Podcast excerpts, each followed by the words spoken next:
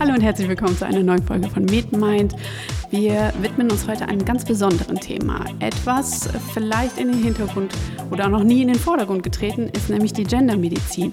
Und ähm, was dieses Thema so spannend macht und warum es so wichtig ist, möchte ich heute besprechen mit einer Expertin. Bei mir sitzt Frau Dr. Katharina Hamm. Hallo Katharina. Hallo, ich freue mich hier zu sein.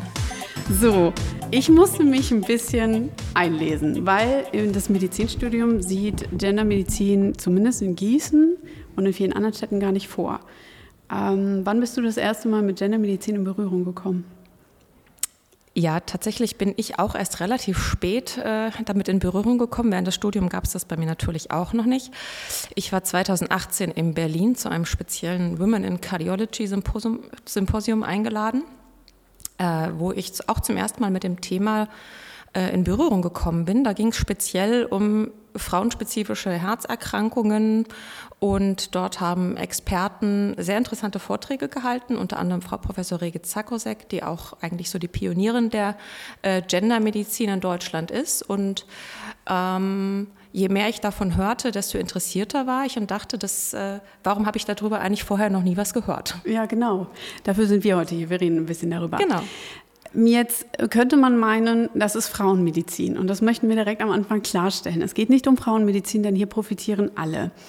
Warum könnte das missverstanden werden und was müssen wir da vielleicht wirklich nochmal zu äußern, damit klar wird, worum es hier geht? Ja, die Gendermedizin oder wie wir eigentlich sagen, die geschlechtsspezifische Medizin ähm, hat eigentlich zum Ziel, sowohl für Männer als für Frauen auch die optimale Behandlung und ähm, äh, Therapie ähm, darzubieten. Im Prinzip äh, möchte man beiden die optimale Versorgung zukommen lassen und es geht wirklich hier nicht um Frauenerkrankungen, sondern um speziell für, für jedes Individuum, weiblich, männlich, die beste Medizin. Somit äh, denken viele immer, alles was Gender ist, wird gegendert, aber es gibt auch eine Unterscheidung zwischen Sex und Gender. Mhm. Ähm, möchte ich auch noch mal kurz drauf eingehen, weil wir sprechen eigentlich, also im Englischen ist es Sex and Gender, im Deutschen ist es halt das Geschlecht, genau. deshalb ist es etwas schwierig. Aber mit Sex ist im Prinzip das biologische Geschlecht gemeint, sprich unser XY, unsere Hormone. Und mit dem Gender ist eigentlich das soziokulturelle Geschlecht gemeint. Mhm. Das bedeutet, ähm, wie wir erzogen werden, halt, dass ein Mädchen spezielle äh, Mädchenverhaltensweisen zeigt, weil sie so soziokulturell erzogen wird. Ja? Und es gibt durchaus Männer, die aber auch ähm, gendermäßig weibliche ähm, äh, Eigenschaften mhm. haben können. Somit ist diese Unterscheidung ganz wichtig, geht aber im deutschen Sprachgebrauch immer ein bisschen unter, weil wir nur das Geschlecht haben. Aber wenn man mhm. die Literatur liest, wird eigentlich zwischen Sex und Gender unterschieden. Genau.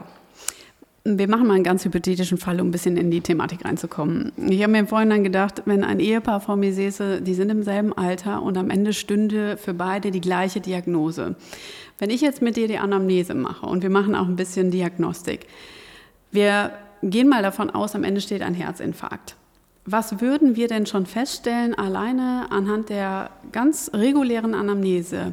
Was würde der Unterschied in der Erklärung der Symptomatik und der ganzen Art und Weise vielleicht schon, wie ein Mann seine Symptome darbietet, auffallen im Unterschied zu der Erklärung der Frau?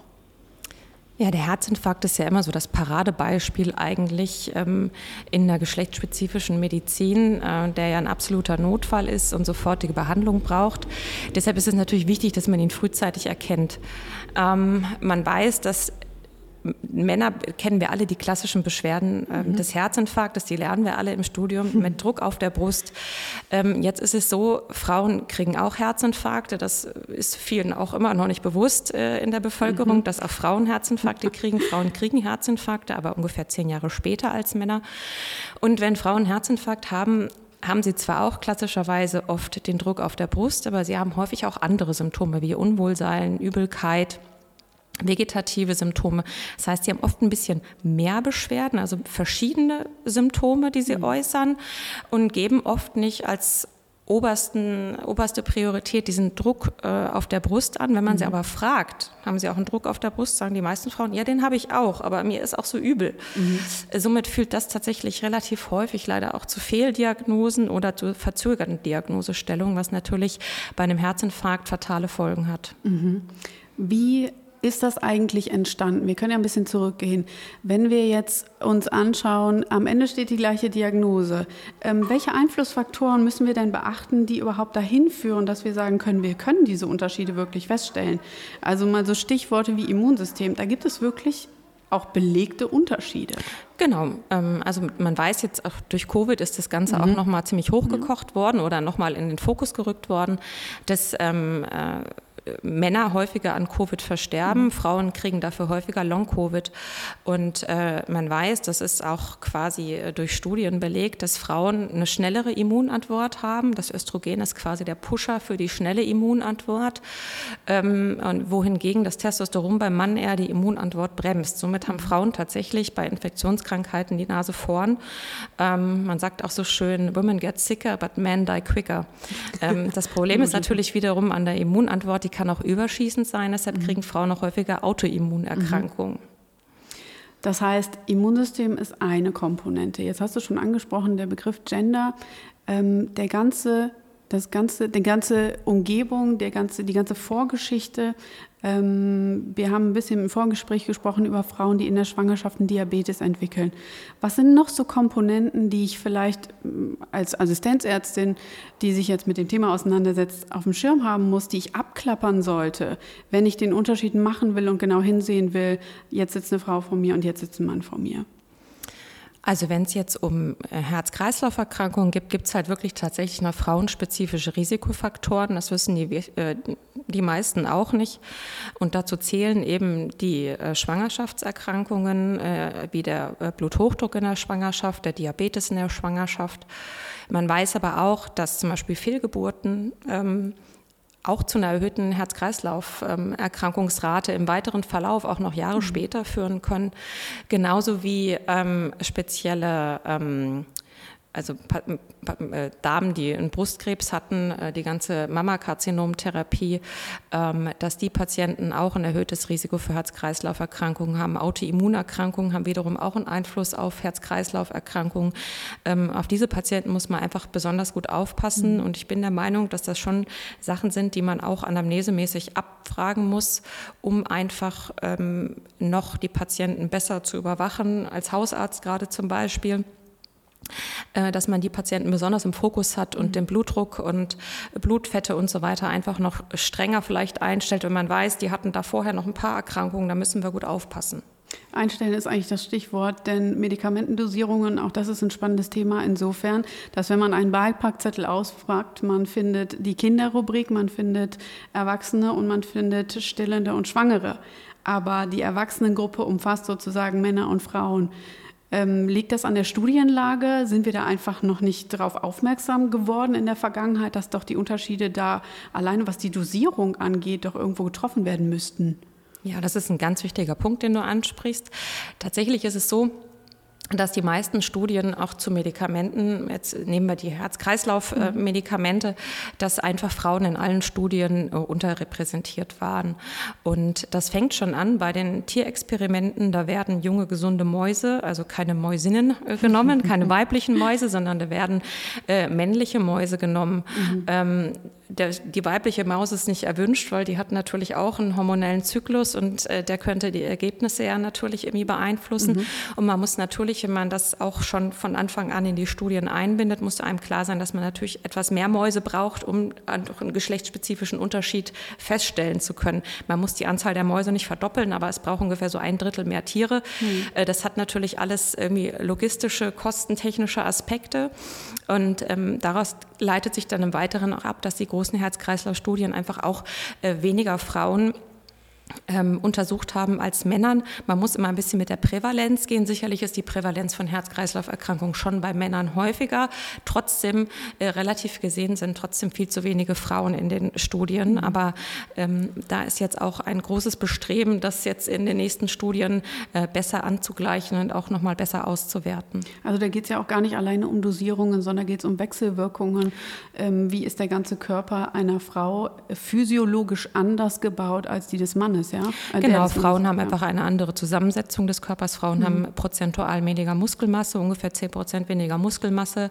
Äh, insbesondere ähm, nach der Menopause verändert sich der weibliche Körper nochmal. Äh, die Fettverteilung wird anders. Und dadurch äh, hat man auch in einigen Studien gesehen, dass Frauen doch von gewissen Medikamenten niedrige Dosierungen brauchen ähm, als Männer. Es gibt so den Klassiker, das ist ein Schlafmittel, äh, was tatsächlich, wo sich gezeigt hat, dass Frauen dann noch am nächsten Tag eingeschlafen sind. Die waren einfach komplett überdosiert. Mhm. Und das hat man aber erst anhand der, der Nebenwirkungen äh, festgestellt, weil es einfach vorher in den Zulassungsstudien nie äh, getestet wurde. Und das ist natürlich dramatisch. Inzwischen weiß man das auch. Wir wissen aber auch zum Beispiel ähm, durch ein, zwei Studien ähm, in der Herz-Kreislauf-Medizin, dass Patienten oder dass Medikamente für, zur Behandlung der Herzschwäche auch bei Frauen äh, geringer dosiert werden müssen. Das findet man aber wiederum in keinen Leitlinien mhm. verankert mhm. und äh, auch im Beipackzettel gibt es dazu natürlich keine, keine gesonderte Information. Mhm. Wann profitiert denn der Mann? Also wir haben jetzt von vornherein gesagt, es geht nicht um Frauenmedizin. Ähm, aber es gibt durchaus auch Beispiele in der ganzen Diskussion, dass man sagen muss, und daran erkennt man das vielleicht, es geht nicht nur um Frauen, sondern Männer profitieren an gleicher Stelle genauso. Genau, natürlich gibt es auch Erkrankungen, die beim Männer einen gewissen Neglect haben, mhm. wie zum Beispiel depressive Erkrankungen, die äußern sich bei Männern oft anders.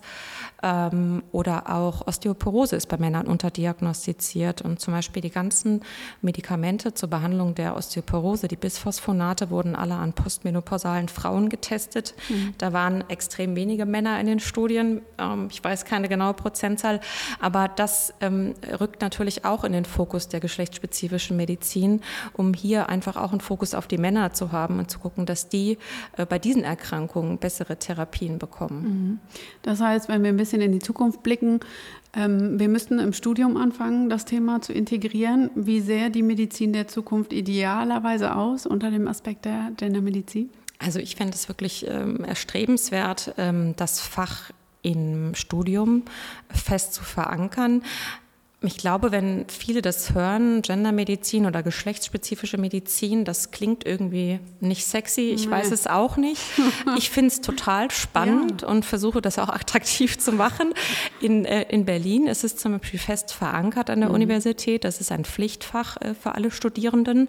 Und ich denke eigentlich, dass da alle nur von äh, profitieren. Ja? Und ähm, für, den, für den klinischen Alltag, das schon wichtig ist, dass man was drüber gehört hat. Man muss auch kein Experte sein Fachfragen oder Expertenfragen kann man an Experten richten. Es gibt die Deutsche Gesellschaft für die geschlechtsspezifische Medizin die immer für solche ähm, Anfragen auch für spezielle Fälle auch ansprechbar ist.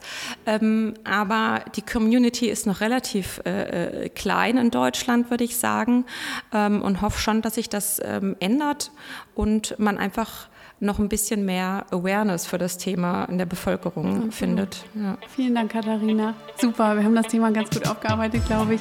Und äh, ihr könnt im Übrigen, das wollte ich schon immer mal loswerden, gerne Fragen stellen.